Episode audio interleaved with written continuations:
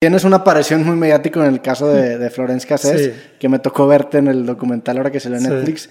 Ahí te empieza a, me imagino que se empieza a, sonar tu nombre para ocupar un cargo así, o cómo fue esa. No, a ver, la, la, verdad es que yo, mi vida soy abogado postulante y académico. Yo lo que buscaba cuando llego a la Ciudad de México, estudio mi carrera, todo, yo quería ser un abogado independiente. Quería ser independiente, lo logré. Quería dedicarme exclusivamente a litigar amparo administrativo y constitucional, lo logré.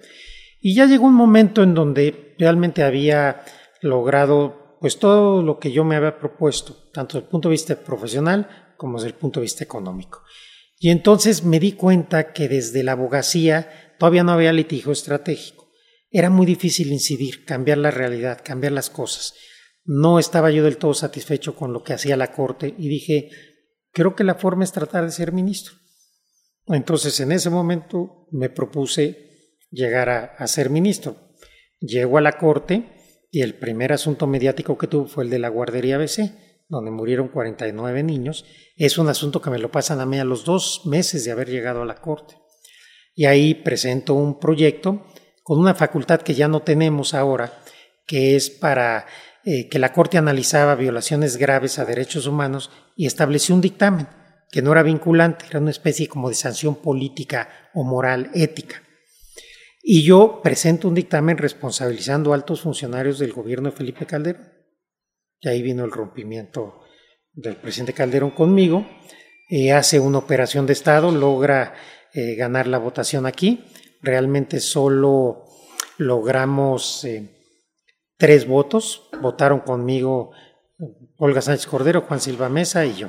Todos los demás votaron a favor del gobierno de Calderón. Hay que recordar estas cosas ahora que se habla que si la Corte es independiente o no es independiente. Ya se les olvidó a algunos, algunos no se acuerdan porque eran muy pequeños como tú, pero la verdad es que así fue en aquel momento. Después, el segundo acaso, que se fue de sala, no fue de pleno, don rompimiento, pues fue el de Florence Cassé que era una aberración, un montaje tremendo y, y Felipe Calderón y su gobierno estaban empeñado que esta mujer estuviera condenada cuando era obvio que, que habían, la habían detenido violando todos, absolutamente todos sus derechos. En ese momento tú no eras ministro, ¿verdad? Sí. Ahí ya eras ministro. ¿Qué, caso yo Hice, yo hice el proyecto, yo hice los dos proyectos, el proyecto de la Guardia B y el proyecto de Florence Cassé. ¿Qué año fue lo de Florence Cassé? Lo de Florence Cassé ya no recuerdo qué año fue el primer proyecto.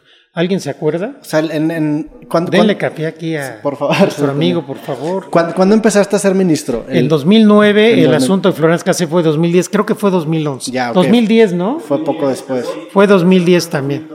Fue 2010. Sí. Que en ese mismo caso tú, tú hablabas del factor corruptor, ¿no? Algo así. El, efecto corruptor. el efecto corruptor. Es que imagínate, a esta mujer y a su novio, eh, los detienen 24 horas antes de lo que dijo la autoridad. Los detienen en la carretera.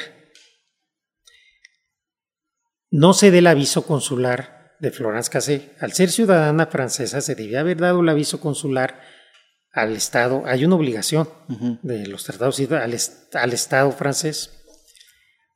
se tortura a Israel, se les incomunica.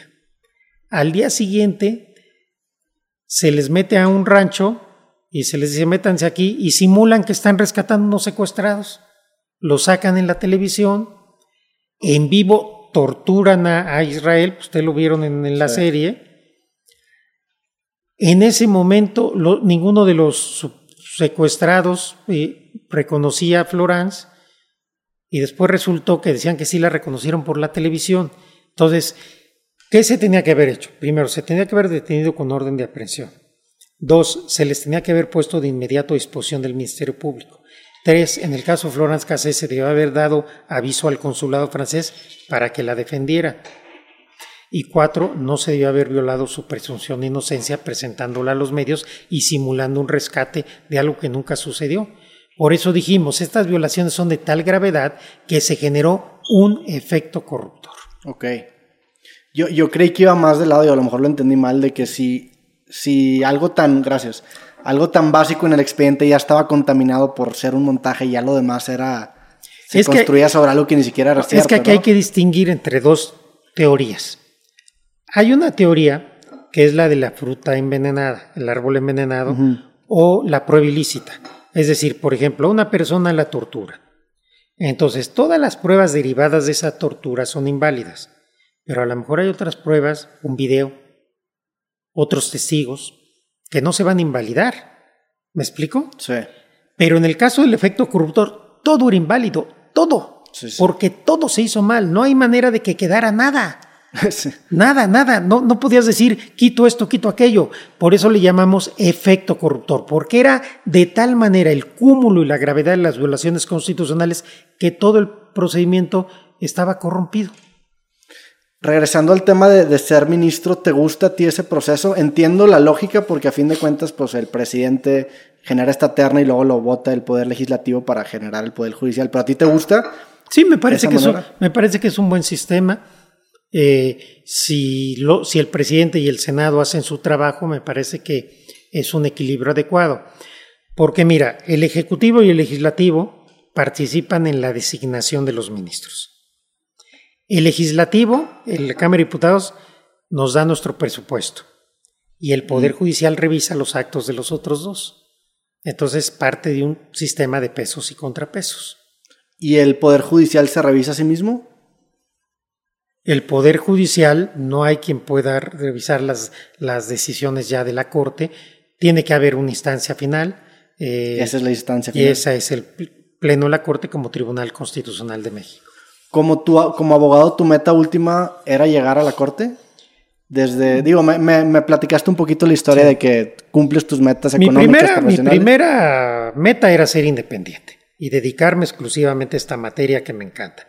Una vez que lo logré, dije, quiero ser ministro y ya siendo ministro me propuse ser presidente de la Corte, de tal suerte que yo hoy te podría decir que ya cumplí todas eh, las aspiraciones, las metas profesionales que me había propuesto.